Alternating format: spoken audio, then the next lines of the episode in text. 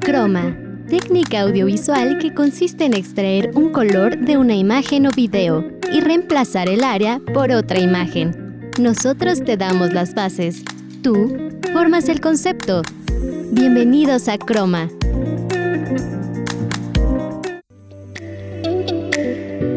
Hola, ¿qué tal? Sean bienvenidos a una emisión más de Croma. Mi nombre es Manuel Castro y en esta ocasión los voy a acompañar en locución. En el para maratonear de esta semana, Cristian Hernández nos dirá algunas de las mejores películas de uno de los directores mexicanos más importantes en la historia, Roberto Gabaldón. En Facitech, Beatriz Andalo nos trae algunos gadgets y recomendaciones para la limpieza y desinfección del hogar. Y también nos trae el desármalo de esta semana. Nos comentará cómo funciona un marcapasos. Todos estos temas suenan bastante interesantes, ¿no es así? Muy bien, pues vamos a comenzar con Chroma. Esta semana me gustaría platicarles acerca de una de las ciencias naturales más interesantes, un campo de estudio que se encuentra en prácticamente todos los museos naturales del mundo, la paleontología. Esta es la ciencia que estudia e interpreta los fósiles para conocer el pasado de la vida en la Tierra. Tal vez cuando escuchamos esto por primera vez pensamos que son simples piedras muy viejas, pero muy muy viejas. Sin embargo, estas piedras esconden secretos y curiosidades acerca de la vida en la Tierra incluso millones de años antes de los dinosaurios. A través de esta ciencia podemos comprender cómo es que la biodiversidad actual ha llegado a evolucionar y a conocer los antecesores de los seres vivos que habitan actualmente en nuestro planeta. Estoy seguro que escuchaste el término de paleontología por los dinosaurios, sin embargo varios animales prehistóricos llegan a ser bastante interesantes, pero de eso vamos a platicar en un rato más. Pasemos al para maratonear de esta semana. Para maratonear. El día de hoy en Para Maratonear les traemos las mejores películas de Roberto Gabaldón. Roberto fue un director y escritor mexicano nacido el 7 de junio de 1909 en Ciudad Juárez, Chihuahua, México. Conocido como El Logro, debido a la disciplina estricta que llevaba en los sets donde dirigía, Gabaldón fue una de las figuras clave dentro de la época de oro del cine mexicano, periodo que comprendió de 1936 a 1959. Dentro de su repertorio podemos encontrar Macario. El pobre y hambriento campesino Macario anhela solo una buena comida en el Día de los Muertos. Después de que su esposa le cocina un pavo, se encuentra con tres apariciones, el diablo, Dios y la muerte. Cada uno le pide que comparta su pavo, pero él se niega a todos, excepto a la muerte. A cambio, la muerte le da una botella de agua que curará cualquier enfermedad. Pronto, Macario es más rico que el médico del pueblo, lo que atrae la atención de la temida Inquisición. La otra, la película narra la historia de las gemelas María y Magdalena, una pobre, la otra millonaria, y de cómo María, la de pocos recursos, asesina a su gemela para suplantarla. Paradójicamente, la asesina no solo recibirá la fortuna de la muerta, sino el castigo de un delito que ésta cometió. En la palma de tu mano, Jaime Carín, astrólogo y ocultista, utiliza a su esposa Clara para obtener información de sus futuras clientas. A través de ella, se entera de que el millonario Vittorio Romano murió tras enterarse de la infidelidad de su esposa Ada. Karim se hace pasar ante Ada como amigo y confidente de su esposo, y la mujer le confía que ella y su amante asesinaron al millonario para quedarse con su fortuna. Ada planea eliminar a su amante y propone a Karim hacerlo juntos y compartir la herencia. Estas son solo algunas de sus mejores películas. Su filmografía está llena de grandes cintas. Mi nombre es Cristian Hernández Quirós. Nos escuchamos en la próxima emisión. Muchísimas gracias Cristian por el para maratonear de esta semana. Sin duda alguna hay que recordar las películas de estos talentosos directores mexicanos. Les comentaba que la paleontología no solo se centraba en el estudio de los dinosaurios, sino también de animales prehistóricos que vivieron incluso millones de años antes que los dinosaurios. existen dos animales prehistóricos que solemos confundir con dinosaurios ya que los vemos en películas y series como Jurassic Park. Sin embargo, no deben ser confundidos ya que estos vivieron millones de años antes que los dinosaurios durante el periodo carbonífero hace 306 millones de años. Y esos son el Edafosaurio y el Dimetrodon. La característica principal de estos animales es que tenían una gran vela dorsal que les servía para regular su temperatura, además de que no alcanzaban las dimensiones de los dinosaurios, los más grandes llegaban a medir solo 3 metros. En un momento seguimos hablando de criaturas prehistóricas, ahora vamos al Facitech de esta semana. Facitech Hola, hoy en Facitech les voy a platicar sobre algunos gadgets para tener limpio nuestro hogar. Inicio con un purificador. Este nos dará sensación de más limpieza, ya que un buen purificador de aire es un producto con muchísima utilidad, especialmente si eres una persona o vives con personas con alergia al polvo. Más que nada porque estas soluciones destacan con contar más que nada porque estas soluciones destacan por contar con filtros EPA. Estos son capaces de capturar hasta la última partícula del aire y ofrecer uno más puro. Además, se puede añadir una dosis de esencia en aceite para conseguir que tu hogar tenga un aroma inconfundible y que será el centro de atención de todas las visitas. Otro de los gadgets más conocidos son los robots aspiradores. Estos cuentan con mejoras que incorporan diferentes productos para conseguir que los resultados nos sorprendan. Si bien es cierto es que hace unos años era un producto al alcance de muy pocos usuarios pues por su alto precio, pero hoy en día podemos encontrar soluciones muy económicas que además ofrecen una gran relación calidad-precio podemos encontrar opciones que barran, aspiren y limpien como trapeador, siendo unos de los más completos del mercado. También podemos encontrar un limpiador de ventanas. Esto es por si odias a muerte limpiar los cristales. Tan solo se debe de colocar en la ventana que se quiera limpiar y dejar que haga su propia magia. Y por último tenemos el generador de ozono. Por suerte, un generador de ozono eliminará el problema de los malos olores que tengamos en cualquier estancia de nuestra casa. Yo soy Beatriz Andalón, nos escuchamos en la próxima. Muchísimas gracias Betty por el Facitech de esta semana. Ah, en serio que me gustaría uno de esos robots. Continuando con el tema de la paleontología, esta ha sido de bastante relevancia para la ciencia moderna, ya que ha estudiado los cambios físicos en la geografía mundial, cómo el clima ha afectado la evolución de la vida y cómo los ecosistemas han ido respondiendo a los cambios que se han presentado a través de millones de años. La paleontología, al ser una ciencia, se divide en diferentes disciplinas y cada una tiene su propia especialidad. En este caso, existen tres diferentes ramas de estudio, la paleobiología, la tafonomía y la biocronología. Hablaremos un poco de estas tres disciplinas al regresar de nuestro corte comercial. No te desconectes, en un momento seguiremos con más, aquí en Croma. Continuamos. Recuerda que estás escuchando Croma. Ya estamos de regreso aquí en Croma y antes de continuar platicando acerca de la paleontología, me gustaría agradecerles a todos por acompañarnos durante esta misión y recordarles que todos los episodios anteriores de Croma ya están disponibles en diferentes plataformas de streaming de audio como Apple Podcast o Spotify, en donde se te ocurra podrás encontrarnos.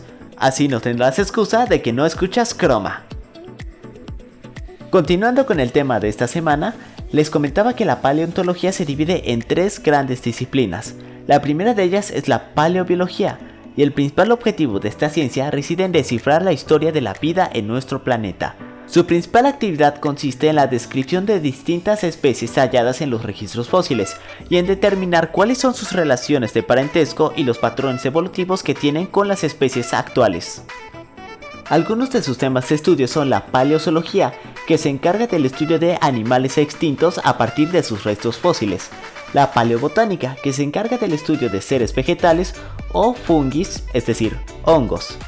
Continuando con la segunda disciplina de estudio, tenemos la tafofonía, que se encarga del estudio de los procesos de fosilización y la formación de yacimientos fósiles, es decir, cómo es que se crean estas rocas tan peculiares. Recordemos que los fósiles son restos o rastros de organismos vivos que murieron hace millones de años y dichos restos son conservados en rocas sedimentarias. Y existen diferentes tipos de fósiles. Tenemos los corporales, que son los restos de estos organismos, que por lo general se clasifican en esqueletos, dientes, conchas y caparazones. También tenemos los trazos, y son las evidencias de que hubo presencia de estos animales y se puede ver en huellas y rastros. Y por último tenemos la biocronología, que estudia la edad de las entidades paleobiológicas, es decir, se encarga de clasificar en qué etapas o periodos vivieron estos animales. Para entender un poco mejor la biocronología, les voy a explicar el caso de los dinosaurios. Estos animales vivieron durante 225 millones de años en la Tierra, y este periodo de tiempo se dividió en tres periodos, Triásico, Jurásico y Cretácico. Usualmente pensaríamos que el tiranosaurio rex vivió durante el segundo periodo, el periodo Jurásico. Sin embargo, esto no es así. Los tiranosaurios aparecieron durante el periodo Cretácico tardío, es decir, el último periodo del reinado de los dinosaurios. El depredador alfa durante el periodo Jurásico era el alosaurio, el estudio de estas tres disciplinas nos permite conocer un poco más acerca de cómo era la vida en nuestro planeta hace millones de años y le da estructura y formalidad a la paleontología. Ahora vamos a pasar con el desármalo de esta semana a cargo de Betty Andalón. Desármalo. Hola, hoy en Cómo Funciona te voy a platicar cómo funcionan los marcapasos. De forma resumida, podemos decir que la misión fundamental del corazón es bombear la sangre para que ésta circule de forma continua a través de los vasos sanguíneos, transportando oxígeno y nutrientes a todas las células del organismo. Para impulsar la sangre, el músculo cardíaco realiza su función en dos tiempos, una fase de contracción conocida como sístole y posteriormente una fase de relajación llamada diástole, para poder llenarse de sangre antes de una nueva contracción. Cuando queremos mover una mano, un impulso eléctrico debe viajar a través de las fibras nerviosas, desde nuestro cerebro hasta el músculo de la mano para ordenarle que se contraiga. Del mismo modo que cualquier otro músculo, el corazón también necesita recibir impulsos eléctricos que le digan cuándo debe contraerse y cuándo relajarse. Pero la actividad del corazón, a diferencia de otros músculos, no depende de nuestros deseos, sino que posee un sistema de conexiones nerviosas que funcionan de modo autónomo. La frecuencia a la que el corazón se contrae cuando estamos en reposo puede variar entre 60 y 90 veces por minuto. Ahora bien, ¿qué es un marcapasos? Es un dispositivo electrónico diseñado para producir impulsos eléctricos que puedan estimular al músculo cardíaco en los casos en los que falla la estimulación fisiológica o normal. Estos impulsos eléctricos, una vez generados, deben ser transmitidos al músculo cardíaco y para ello se requiere un cable llamado electrodo que conecte al dispositivo con el músculo del corazón. De esta forma, podemos decir que este sistema de estimulación consta de un generador de impulsos eléctricos, marcapasos propiamente dicho, y un electrodo.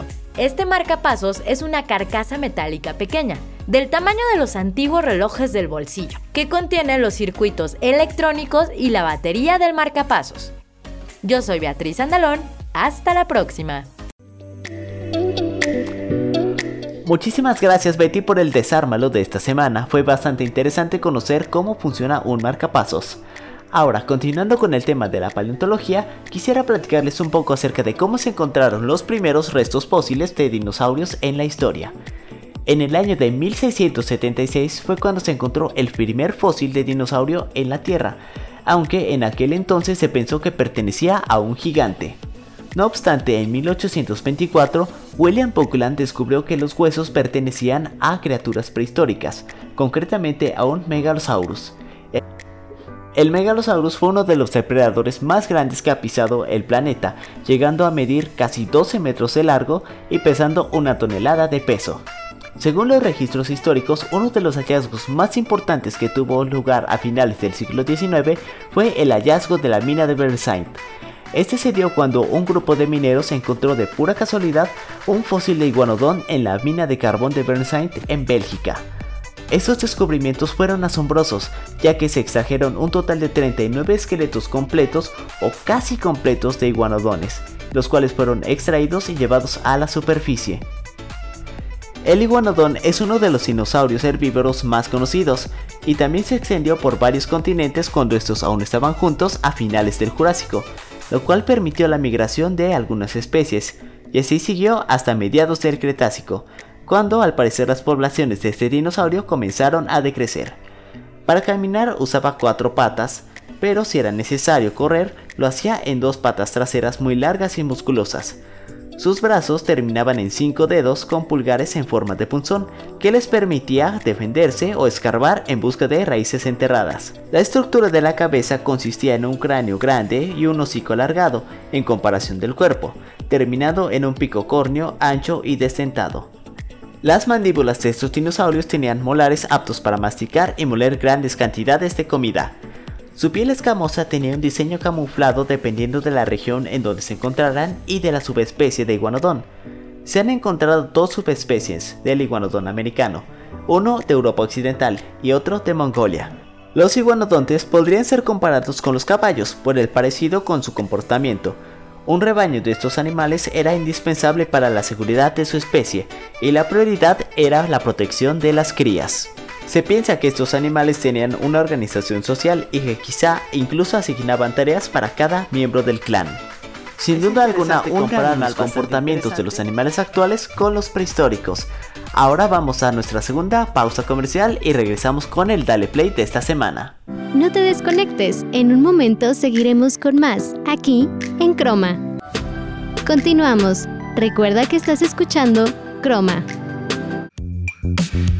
Dale play. Ya se acerca el Halloween. Y qué mejor que ver algunas películas clásicas de la temporada, como Scream de 1996. Película que habla sobre un asesino en serie que viste una máscara blanca y una túnica negra. Siembra el pánico entre los adolescentes de un pueblo californiano. Película dirigida por Wes Craven y protagonizada por Nave Campbell, Courtney Cox, David Arquette, Skid Ulrich, Matthew Lillard y entre otros grandes actores. Esta película sin duda es un clásico noventero que tienes que ver sí o sí en esta temporada. También la misma inspiró para la parodia de Scary Movie. Y dime, ¿tú ya agregaste esta a la lista para tu maratón de terror? Valentina González para Dale Play. Muchísimas gracias Valentina por esta recomendación y definitivamente Scream es una película que no puede faltar en un maratón de Halloween. Y para dar cierre a este programa vamos a hablar de algunas curiosidades y algunos dinosaurios que posiblemente no conocías. En una infinidad de películas y series se representa al tiranosaurio rex como el depredador más grande y temible de todos los tiempos. Sin embargo, este título le pertenece al Giganotosaurus, el carnívoro terrestre más grande que haya existido. Este dinosaurio se descubrió en Argentina y vivió hace 30 millones de años antes que el tiranosaurio. Quizá alcanzó más de 14 metros de largo y llegó a pesar 8 toneladas. Un animal al que verdaderamente podemos llamar fósil viviente son los cocodrilos. Sin embargo, si crees que estos ya son grandes, no has conocido al Sarcosuchus, el Sarcosuchus era un antiguo cocodrilo emparetado con el gavial de la India, que actualmente está al borde de la extinción. Este gran come carne llegaba a medir 12 metros de largo y a pesar 10 toneladas de peso. Esto lo hacía un animal más pesado que muchos dinosaurios de buen tamaño que eran su cena. Alrededor de 100 dientes con sus largas mandíbulas tenían un efecto de mordida sobrepuesta, esta mandíbula superior se extendía más allá de la inferior y su cráneo medía 1.8 metros de longitud. Era estrecho y alargado. Esto quiere decir que el cráneo de este animal medía lo mismo que una persona. Uno de los primeros dinosaurios que tuvo un cuello largo y un gran tamaño fue el Plateosaurus. Este es el primer dinosaurio perteneciente a la familia de los anquisaurios del grupo de los saurópodos, que más tarde se convertirían en los gigantes del Jurásico. Este fue el inicio formal de los dinosaurios herbívoros que estaban adaptados a comer plantas bajas y el follaje de los árboles. Tenían un cuello grande y dientes toscamente aserrados para desmenuzar las fibras vegetales. También podían pararse en sus patas traseras para alcanzar las hojas de los árboles más altos. Sin duda alguna los dinosaurios son animales que despiertan la imaginación de muchas personas y la curiosidad de cientos de científicos. Y eso ha sido todo por esta ocasión, espero que les haya gustado el tema de esta semana, gracias por escucharnos una vez más aquí en Croma. Ahora quisiera agradecer a quienes semana a semana trabajan y se esfuerzan para que estas emisiones sean posibles, Beatriz Andalón en producción y Cristian Hernández como asistente de producción. Yo soy Manuel Castro y me despido con esta canción, Centimeter de Dima Lancaster. Hasta la próxima.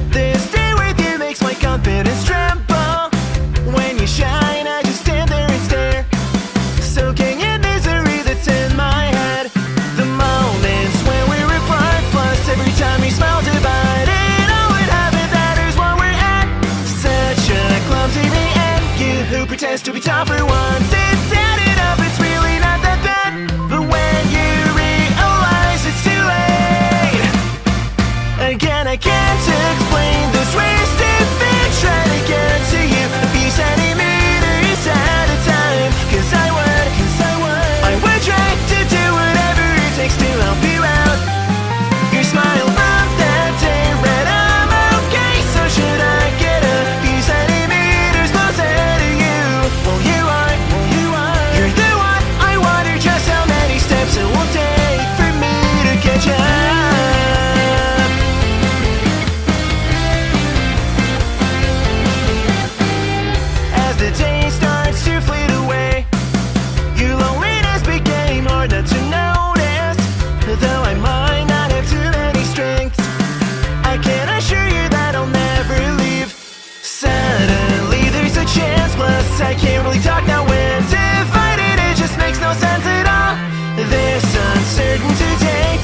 unstable emotions Holding to the feelings that are too strong.